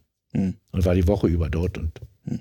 hatte auch meinen Hauptsitz, Wohnsitz, Wohnsitz nach dort verlegt und weil die wollten, es gab keine Pflicht, aber der Bürgermeister muss in der Stadt wohnen. Ja. Konnte ich verstehen. Und am Wochenende war ich dann halt, am Wochen, auch nicht oft, war am Wochenende waren ja auch dauernd Termine. Hm. War so und so. Ja, ist ja jetzt, keine Entfernung. Ja, und jetzt sitzen wir hier auf dem Land, in so einem kleinen, ja, was ist das, ein märkischer Ort, Briesen? Unterzentrum Briesen. Wie? Unterzentrum. Unterzentrum. Es gibt in Deutschland geordnete Verwaltungs- Bereiche. Gemeinde, Stadt, Unterzentrum Oberzentrum Metropole, Aha. Hauptstadt. Tja, und nun sitzen wir hier trotzdem. Aber Sie sind irgendwie kein Rentner mehr. In dem Sinne war ich, glaube ich, noch nie Rentner. Ich war ja dann. Sie sind auch kein Ruheständler mehr. Sie haben es vorhin kurz gesagt. Ja, vom Status bin ich es nicht, aber ich bin dann wiederbelebt worden oder reanimiert für die politische Arbeit, weil die CDU sagte, lange genug haben wir zugeguckt, wie andere hier das Mandat hatten. Die waren durch meinen Oberbürgermeister Erfolg ja. vielleicht ein bisschen verwegen im Denken und haben gefragt, und dann habe ich gesagt, na ja, ich kandidiere. Aber den Linken den Wahlkreis abzunehmen, das wird nicht gelingen. Und auf die Liste, da kämpfen so viele, dass er nach vorne kommt. Nee, das will ich nicht. Und dann habe ich kandidiert und habe den Wahlkreis gekriegt. Und nun sitzen sie dann im fing mein, Bundestag. Ja, wie gesagt, eine Periode. Dann bin ich 70 und dann Schluss. Und nun müssen Sie auch sagen, Sie sitzen jetzt im Bundestag, ne? Ja. Tja. Und der Ausschuss ist, glaube ich, auch für Menschenrechte. Ich habe mich für Familie entschieden, weil ich dachte, da weiß ich was, da kann ich was, da habe ich Erfahrung. Dann wurde mir Menschenrechte noch angetragen, weil das ist nicht so ein begehrter Ausschuss, da kann man nicht viel machen, kann man keine Blumentöpfe gewinnen, auch als Politiker. Und da haben sie mich gefragt, dann war ich in beiden Ausschüssen. Aber Okay. passt ja auch wieder irgendwie, ne? Menschenrechte passt überall. Und jetzt nach der, in dieser Periode habe ich mich nochmal für einen dritten Ausschuss gemeldet, den hätte ich sogar gerne geleitet. Da bin ich sogar zum Fraktionsvorsitzenden gegangen. Ich habe nie um Amt gebettelt, aber da bin ich mal gegangen. Weil mir so wichtig wurde, in Zeiten, in denen die Demokratie so auf dem Prüfstand steht, Mhm. und ich bin auch äh, Berichterstatter für Demokratieförderung im Familienausschuss und gegen die Extremismusprogramme, Berichterstatter für Extremismusprogramme und so. Und für Erziehungskompetenz und, und ich habe gemerkt im Wahlkampf und durch Denken und Lesen und Diskutieren, die Brückenköpfe der Demokratie sind eigentlich die Ehrenamtlichen. Die Menschen, die aus Freiheit heraus Verantwortung übernehmen. Für andere. Ob für viele, für mehrere, Freiwillige Feuerwehr, Mhm. Besuchsdienste bis hin äh, Kommunalpolitiker, die das ja alle ehrenamtlich machen. Mhm. Da, wo sich jemand freiwillig engagiert, entsteht ein Stückchen Verbindung. Und da habe ich gedacht, den Unterausschuss, den will ich, da will ich nochmal pushen, wenn ich nur schon mal nochmal vier Jahre bin, Mhm. was ich ja nicht unbedingt wollte. Aber wenn ich nur mal drin, will ich die Zeit auch nutzen. Und dann wollte ich Menschenrechte abgeben dafür, weil drei Ausschüsse ist ganz schön Menge Arbeit für einen Rentner. Mhm. Und dann hat der mich, der Vorsitzende, aber gesagt, deine Stimme fehlt, deine Stimme fehlt. Wenn du da nicht mehr drin bist, ja, habe ich mich wieder breitschlagen lassen. Und hab's jetzt am Hacken. ist eine Menge Arbeit. Ja, ich glaube Ihnen das. Ich glaube Ihnen das. Würden Sie noch eine dritte Legislatur machen? Nee. Nein. Für immer und ewig steht Ich, jetzt hier. ich nach- denke auch, äh, manche Kollegen sagen schon wieder, man soll es nie sagen. Und du hast ja damals auch gesagt, nee, aber ich will nicht Alterspräsident werden. Hm. Ist gut so, ich bin nicht der Älteste. Nee, ich, ich merke auch, ich bin müder. Ich vergesse Namen und Hm. es ist Zeit. Ist es ein schwieriges Geschäft, Abgeordneter zu sein? Ja. Es ist ganz anders schwierig, als wenn man Oberbürgermeister ist. Weil der Oberbürgermeister, der steht in einem Netzwerk von Pflichten. Mhm. Und das sind viele, und wenn er es ernst nimmt, merkt er oft, der kann dem kaum gerecht werden. Mhm. Der rennt immer hinterher, hinter der Arbeit und Aufgabe und alle wollen was von ihm. Wenn man Abgeordneter ist, und das diskutiere ich jetzt manchmal mit meiner Kollegin, Oberbürgermeisterin von Brandenburg, Frau Dietlin Thiemann, die mich auch gefragt hat, ich will für den Bundestag kandidieren, wie ist denn das so, der Umstieg? Dann sage ich, du bist ein ganz freier Mensch, Mhm. aber es fragt doch keiner nach dir. Du musst dich selber irgendwo in den Vordergrund schieben, wenn du was werden willst Mhm. wodurch auch immer. Und wenn du das nicht machst, dann bist du hinter, sitzt du halt in der, wie sagt man, meine Frau schimpft immer über mich, wenn ich das sage, in der dritten Reihe. Das ist ja eigentlich gar nicht so Ihr Ding, sich in den Vordergrund zu schieben, ne? Nö. Aber ich stand immer im Vordergrund. Ja. Und wenn sie mich fragen, warum, was würde ich selber denken, weil ich immer den Mut hatte, ja, unter Christmenschen kann man das so sagen, wie Paulus sagte, tritt auf, sei es gelegen oder ungelegen. Mhm. Ich hatte immer den Mut, meine Meinung zu sagen. Mhm. Und das wird insbesondere medial die gucken schon immer, wo ist ein Abweichler, wo ist mhm. jemand, der mal eine andere Meinung hat oder eine eigene Meinung oder warum. Und das habe ich nie offensiv betrieben. Also ich, es gibt von mir keinen Anruf bei den Medien, mhm. dass, dass ich mal was hätte zu sagen. Aber ab und an mal eine Presseerklärung, ja, die gibt's. Das ist also eine Möglichkeit, dass man, dass man bekannter wird und vielleicht auch der Fraktionsspitze auffällt. Wobei ich dann eher unangenehm aufgefallen bin als angenehm, mhm. würde ich mal vermuten, weil es, ich habe ein paar Mal gegen die Fraktion gestimmt. Da kommt ja keine Freude auf. Es gibt keinen Fraktionszwang. Wer mir das erzählt, der weiß nicht, wovon er redet. Wirklich immer wieder wird das gesagt. Es gibt einen Gruppenzwang, ja. Mhm. Aber das habe ich ja in der DDR trainiert, gegen Gruppenzwänge mich zu verhalten. Also man sollte nicht bei jeder Gelegenheit seinen eigenen Maßstäbe ansetzen und seinen eigenen Willen. Aber wenn es mal wirklich wichtig ist, muss man auch mal gegen die Fraktion stimmen. Was war das so zum Beispiel? Zum Beispiel die Diätenerhöhung. Ja. Ich, ich bin hier im ärmsten Teil Deutschlands. Ich fahre mit den Leuten jeden Tag im Zug. Die verdienen meine Steuern, äh, mit ihren Steuern mein Geld. Und da soll ich das schon wieder erhöhen. Mhm. Das ist, besteht keine Notwendigkeit. Ich krieg viel zu viel. Wir brauchen das ja gar nicht. Mhm. Wir brauchen das Geld nicht, was, wir, was ich verdiene. Und natürlich wird man denn als Nestbeschmutzer, hat einer zu mir gesagt, äh, weil es waren zwei in der großen Fraktion, die haben dagegen gestimmt. Ich konnte es nicht. Ich konnte es nicht den Leuten zumuten. Das andere Mal war gegen den Syrien-Einsatz. Das fand ich, ich stimme sonst Militäreinsätzen zu der Bundeswehr meistens. Aber der Syrien-Einsatz war ein Reflex der Franzosen auf die Attentate in Paris. Und ich sage, wir sind nicht dazu da, Rache zu nehmen. Sowas muss überlegt werden, sowas muss in Ruhe entschieden werden. Möglich sogar mit der äh, UN. Aber nicht als Rachefeldzug.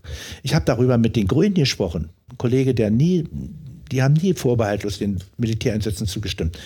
Und der hat mir dann gesagt, aber wir brauchen Frankreich. Bei der Flüchtlingsfrage brauchen wir Frankreich. Wir können die jetzt nicht allein lassen. Interessant, nicht? Da haben sie zugestimmt. Nicht alle, aber die meisten. Und ich habe dagegen gestimmt, weil ich sagte, Rachefeldzüge. Es war diese große Abstimmung, wo die Grünen so untereinander gespalten waren, aber wenn man es beobachtet hat, man wusste, sie werden knapp dafür stimmen. Ja, und ich war dagegen. Hm. Da kommt, das sind die Dinge, wo ich einmal bei einer Genmanipulation, mhm. Glyphosat, glaube ich, weil ich da auch meine Grundsätze habe. Solange etwas nicht wirklich klar ist, dass es nicht schädlich ist, solange werde ich dem nicht zustimmen können. Mhm. Aber da werden ja so viele Argumente deutlich gemacht, was, was die Chemieindustrie, äh, Pharmaindustrie, in dem Fall hier Düngemittelindustrie, was die darunter für Wertverluste leiden. Die hatten ja gerade das amerikanische Werk gekauft. Zum Schluss ist immer alles eine Geldfrage. Alles ist eine Geldfrage. Macht Sie das bedrückt, wenn Sie das so aussprechen? Ja, weil unser Zusammenleben wird wesentlich auch durch Mehrwert möglich. So. Unsere Kultur, unsere Bildung, unsere, unser schönes Leben ist nicht denkbar ohne Mehrwert. Mhm. Aber wenn der Mehrwert zum Maßstab wird, ja. dann geht unser schönes Leben kaputt. Tja, vielleicht wäre das ein guter Schlusspunkt. Aber eigentlich wollte ich Sie noch kurz erzählen lassen, dass Sie auch noch Predigten halten. Jetzt zum Beispiel.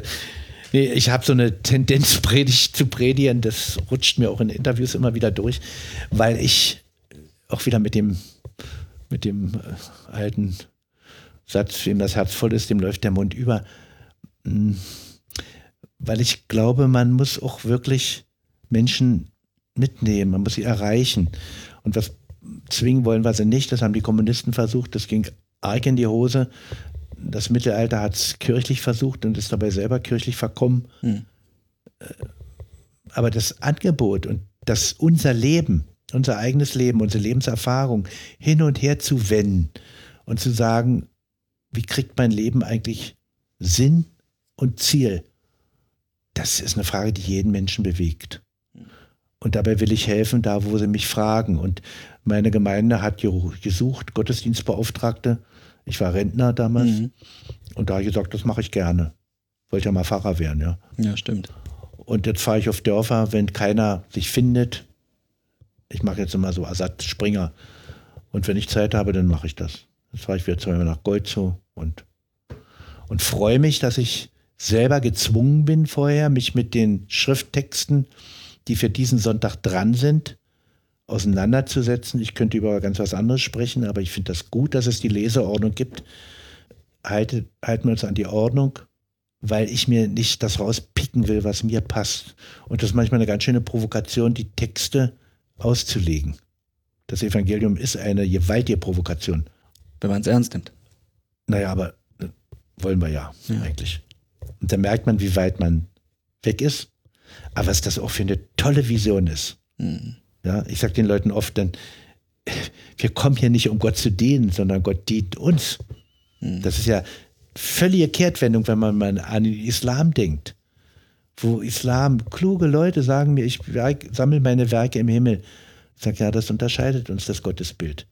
Wir haben, wir glauben an den Gott, der mitten unter uns lebt, der in die Welt, der Mensch geworden ist. Das ist ja radikaler, kann man es ja gar nicht sagen. Mhm. Und indem uns der Mensch begegnet, begegnet uns Gott. Wir haben ja, wie singen wir in der Osternacht, nee, in der Weihnachtsnacht, in der Präfation. Das ist die Nacht, in der Himmel und Erde sich vermählt haben. Ja. Tolle Worte. Ja. Tolle Worte. Und das den Menschen zu sagen, wenn ihr wollt, könnt ihr schon Himmel leben. Ihr dürft euch bloß vom Geld nicht in die Sklaverei nehmen lassen. Oder von Honecker oder von jemand anders. Ihr dürft nicht freiwillig Sklaven sein und, äh, sage ich mal, vielen nach Ägypten wieder an die Fleischtöpfe zurück wollen, jetzt wo wir hier befreit sind. Ja. Das ist doch eine Perspektive. Und so ist meine, meine Lesart vom Evangelium und ich bin da ja nicht alleine. Ich würde nicht wollen, dass ich da mein Ding mache, sondern ich glaube, ich mühe mich im Glauben der Kirche, das zu sagen. Mhm. Aber ich bin in guter Gesellschaft, in bester. Und wenn ich an Papst denke, sowieso. Dann würde ich sagen, vielen Dank, Martin Patzelt, für Ihre, naja, knappe Zeit. Mhm. Und ich danke Ihnen auf jeden Fall dafür, dass Sie sich die Zeit genommen haben, Ihre Geschichten erzählt haben, die Anekdoten und bis zum nächsten Mal.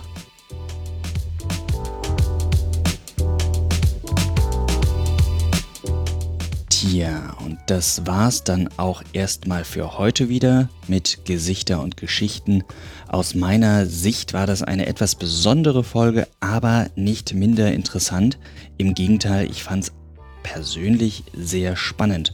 Schreibt mir doch mal eine Mail an presse.erzbistumberlin.de oder twittert an Erzbistum Berlin oder nutzt auch gern Instagram dafür, um mal zu sagen, wie ihr diese Episode so fandet. Fandet ihr die gut? Fandet ihr die schlecht? Wollt ihr mehr solche Promi, Promi-Insights? Oder wollt ihr doch wieder die ganz normalen Leute Schreibt mir an presse.erzbistumberlin.de oder auf Twitter bzw. Instagram at erzbistumberlin. Begleitet hat mich auch dieses Mal wieder der Fotograf Walter Wetzler. Seine Bilder vom Tag könnt ihr auf der Webseite gesichter und geschichten.de anschauen. Oder, wenn eure Podcast-App das hergibt, dann auch direkt in der App. Dann braucht ihr nicht immer mehr die Webadresse eingeben. Wie gesagt, denkt daran, ein paar Sternchen auf iTunes zu hinterlassen und damit verabschiede ich mich. Bis bald bei Gesichter und Geschichten. Am Mikrofon war wieder euer Patrick Pehl und die Musik, die stammt von Byrocratic aus seinem Album Leftovers.